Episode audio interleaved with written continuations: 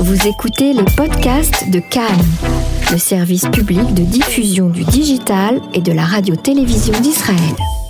Bonsoir à tous, les fêtes approchent, il est temps d'étudier un petit peu et de s'y préparer. J'ai le plaisir d'avoir avec nous le rabbin Philippe Twitou, le rabbin Twitou qui est rabbin de la communauté de Modine, mais également enseignant au lycée Maïmonide de Mikvé Israël. Bonsoir monsieur Twitou. Bonsoir Emmanuel. Alors nous approchons, à- nous sommes à quelques heures de Rosh Hashanah. Euh, c'est toujours très euh, excitant et très, euh, on, sent la tension autour de nous, les préparatifs de la fête, mais également la préparation psychologique et j'ai envie de dire spirituelle. Alors il y a un moment très fort à, à Rosh Hashanah, c'est la mitzvah d'écouter du chauffard. Tout à fait. Est-ce que vous pouvez Tout nous en dire plus. Est-ce que je peux vous en... Ouh là là, bien sûr, je peux vous en dire beaucoup. Euh, D'abord, avant la mitzvah de- du chauffard de Rosh Hashanah, il y a la coutume du mois de Elul où on sonne tous les jours du chauffard. Et c'est la grande question. Alors, il y a, on, on- on sait historiquement, dans le texte biblique, on voit que, en effet, euh, il a, Moshe a, voulu éviter que le peuple euh, recommette la même faute une deuxième fois au niveau du temps, qu'il se trompe d'heure, etc., et qu'il commette euh, l'irréparable. Alors il a dit voilà, on va faire, son- on sonner le chauffard, et à partir de ce moment précis, vous allez compter 40 jours, et le 40e jour c'était Yom Kippour. Et d'accord. Et nous on sonne tous les jours de- du chauffard à la fin de la tfila, selon les minagim, à des moments différents. Mais il doit y avoir autre chose quand même, même pour ce mois de Elul, pour justifier la sonnerie du chauffard. On va commencer par la question sur le texte de Rosh Hashanah dans la Torah. Savez-vous où le mot, où le mot Rosh Hashanah est écrit dans la Torah? Ah non, là vous me posez une colle. Eh bien, il n'est pas écrit. Je le savais en fait. C'était une blague. Euh, il n'est pas écrit. Il n'y a pas du tout le mot Rosh Hashanah dans la Torah. Et c'est même encore plus compliqué que ça. C'est que, euh, voilà ce qui est écrit. Il y a deux références. La première, elle est dans le Sefer Vaikra, dans la paracha de Hémor, au chapitre 23. Là-bas, c'est intéressant parce que c'est comme si on avait une réchima, le Loach Haïvri, c'est-à-dire le, le, le calendrier hébraïque, se trouve au chapitre 23 du Sefer Vaikra, c'est-à-dire Parashat Hémor, et là-bas, vous voyez chaque fête avec euh, quelque chose, une information. Ça date évidemment, mais aussi euh, une fête qui a une connotation agricole, comme euh, Shavuot, où on parle de moisson, comme euh, Pessah, où là c'est plus le printemps, mais en même temps la sortie d'Égypte. Et puis comme ça, chaque fête avec un mot, avec un mot sur euh, l'é- l'événement fort à retenir. On arrive à Rosh parce que on voit, au niveau des dates puisque c'est chronologique. À Kippour aussi, le 10 du septième mois de l'année, on nous dit c'est le jour du pardon. Et voilà, il faut, se mortifier, c'est-à-dire ne pas consommer quoi que ce soit, etc. Et puis entre les deux, il est écrit comme ainsi, le, au, au septième mois, euh, le premier jour du septième mois, c'est-à-dire euh, Tishri, c'est le septième mois par rapport à Nissan. Au septième mois, le premier jour s'appellera Zichron 3, le souvenir de la sonnerie. Incroyable. C'est tout ce qu'il y a écrit. C'est tout. Je suis désolé. euh, on peut réécrire un truc si vous voulez, mais c'est ça qui a écrit. Le souvenir de la sonnerie. Deux questions. Pourquoi? Qu'est-ce que c'est que cette sonnerie là? Deuxièmement, euh, souvenir. Pourquoi souvenir? Bon, c'est le jour de la sonnerie à la limite. Je sais pas encore ce que c'est que cette sonnerie là, mais c'est le jour où on sonne. Bon, il y a marqué souvenir. Dans la paracha de, dans le Sefer Bamidbar, dans la paracha de Pinchas, au chapitre 29, c'est-à-dire ce qu'on lit dans le fameux deuxième Sefer Torah qu'on sort à la synagogue le jour de fête. Là aussi, il y a les fameux korbanot, les sacrifices qu'on amenait. Quand on arrive à, à, à- à Rosh Hashanah, il est dit le septième mois, le premier jour, etc. Et là-bas, il y a marqué Yom Torah, le jour de la sonnerie. Alors, il va falloir comprendre plusieurs choses. La première, c'est qu'est-ce que veut dire le souvenir. Deuxièmement, le jour. Donc, deux référence avec un texte différent. Deuxièmement, on n'a aucune mention dans aucun de ces deux textes du chauffard. Oui, mais en plus, et en plus, on parle de sonnerie avec des noms différents, si je comprends bien. Non, pareil, Yom Teroa, Zichron Teroa. et ah, le mot okay. Mhm. on va le découvrir un peu plus tard quand, quand on va parler de, de la guerre, de préparer le peuple, de réunir les chefs, etc. Alors on va parler de Troie et on va nous expliquer ce que c'est. Mais avec quoi, comment, comment on est arrivé à Rosh Hashanah avec le chauffard? Bon, évidemment, tout ça, ça prend beaucoup de temps à expliquer. Je vais donc aller à l'essentiel. On va faire un petit raccourci quand même. Voilà, je vais essayer. De toute façon, il me reste encore une demi-heure, c'est bon là.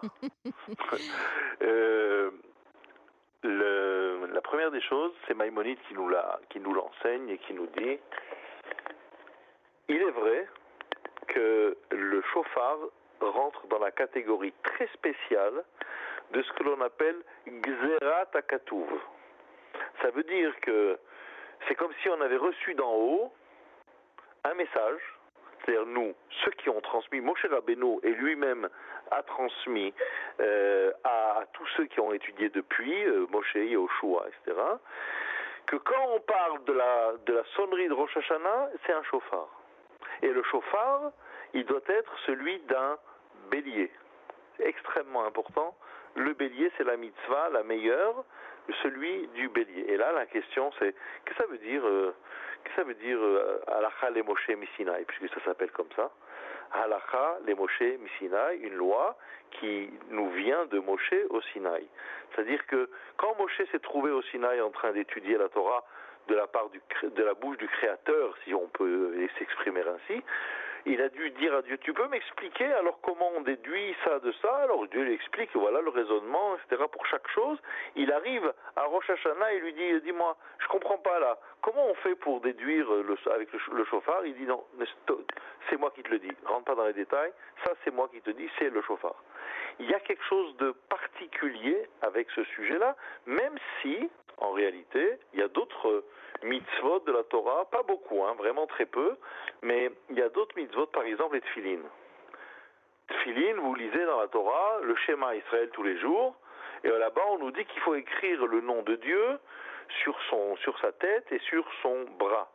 Vous avez vu, vous, des juifs avec écrit en, sur leur front euh, schéma Israël, ou sur le bras, euh, même chose? Vous avez vu ça, vous? Jamais.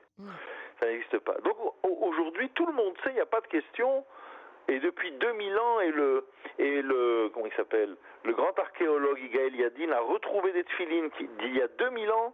C'est les mêmes, c'est les mêmes tfilines que ceux qu'on porte nous aujourd'hui, c'est-à-dire carrés, enfin cubiques, et écrits d'une certaine façon, tout en noir. Moi, quand j'étais bar mitzvah, j'avais, j'avais, j'ai dit à mon père, pourquoi est-ce que je dois avoir des tfilines noires? Je peux pas avoir bleu et blanc comme couleur d'Israël je peux pas avoir euh, une, des, lanières euh, rouges mhm. Et il m'a dit non, tu veux pas? Parce que tous les juifs du monde, depuis la nuit des temps, c'est, ils savent que les tfilines, c'est en noir. Tout est noir. Mais ça sort d'où ça? C'est marqué où? Cherchez dans le schéma, vous n'allez pas trouver. Hein eh ben, la réponse c'est Alacha, les Moshe, Messina. Il y a des choses comme ça dans lesquelles la tradition la plus ancienne nous dit ça, ça vient. C'est comme si je vous disais, ça, c'est un ordre du boss qui vient d'en haut et qui n'est pas discutable. Voilà.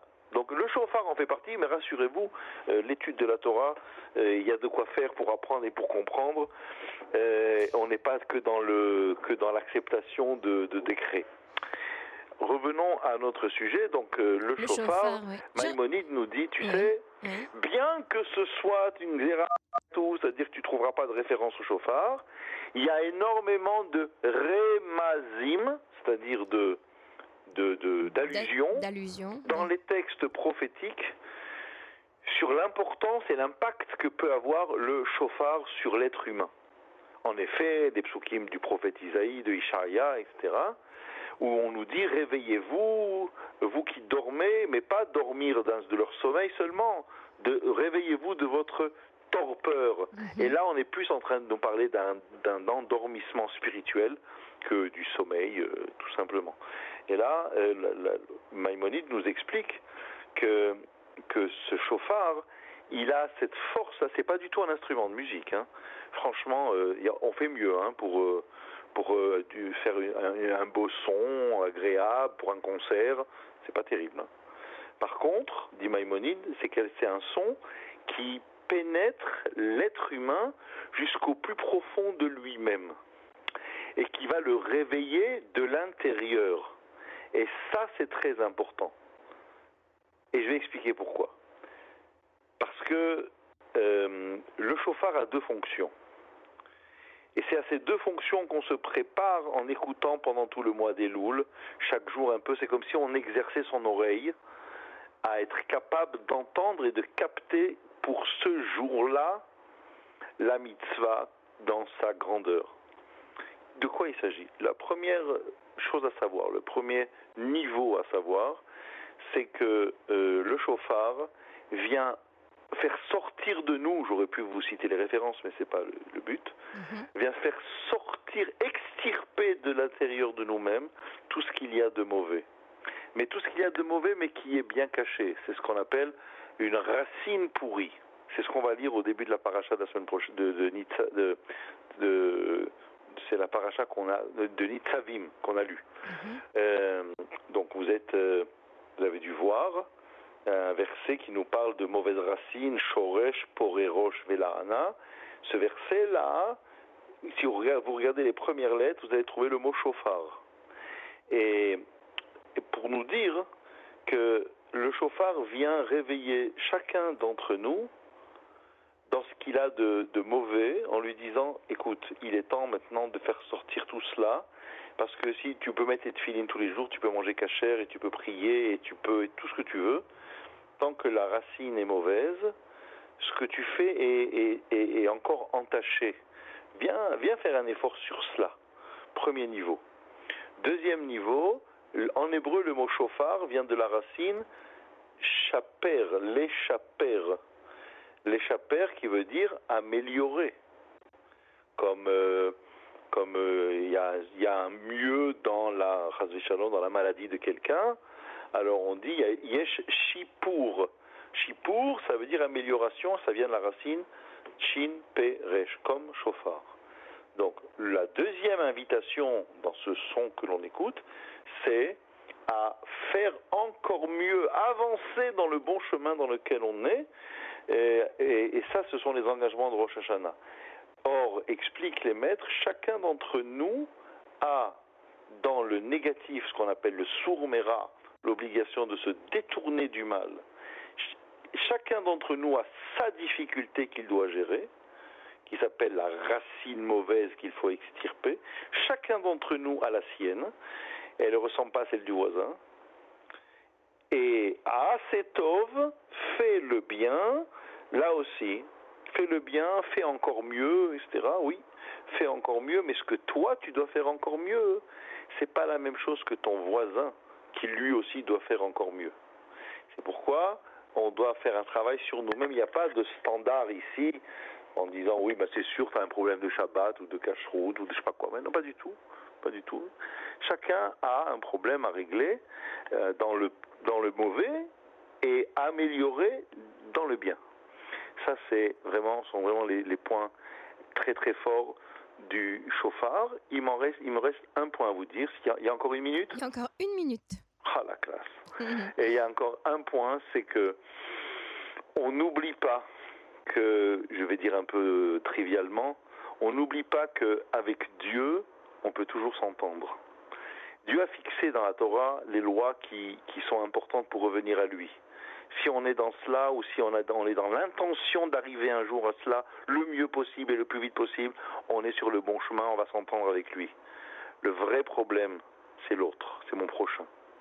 Et mon prochain, ça commence avec mon mari, ma femme, mes enfants, mes parents, mes frères et sœurs, et tous ceux qui m'entourent. Avec eux, on n'a pas toujours conscience combien on peut faire du mal avec la parole, combien nos propos, combien nos, façons de réagir dans certains cas peuvent faire du mal. C'est le moment de réfléchir à cela et de prendre le téléphone et de demander des excuses. C'est vrai qu'on peut, imaginer, franchement, tu pouvais faire un petit effort pour appeler avant, ça fait un peu moins euh, téléphoner, comme on dit. Euh, c'est vrai peut-être, mais c'est pas grave, c'est pas encore Rosh Hashanah et c'est très très important d'obtenir ton pardon.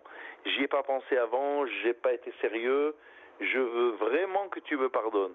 Parce que l'autre, il n'est pas comme le créateur. Le créateur, il sait ce quelles sont mes pensées.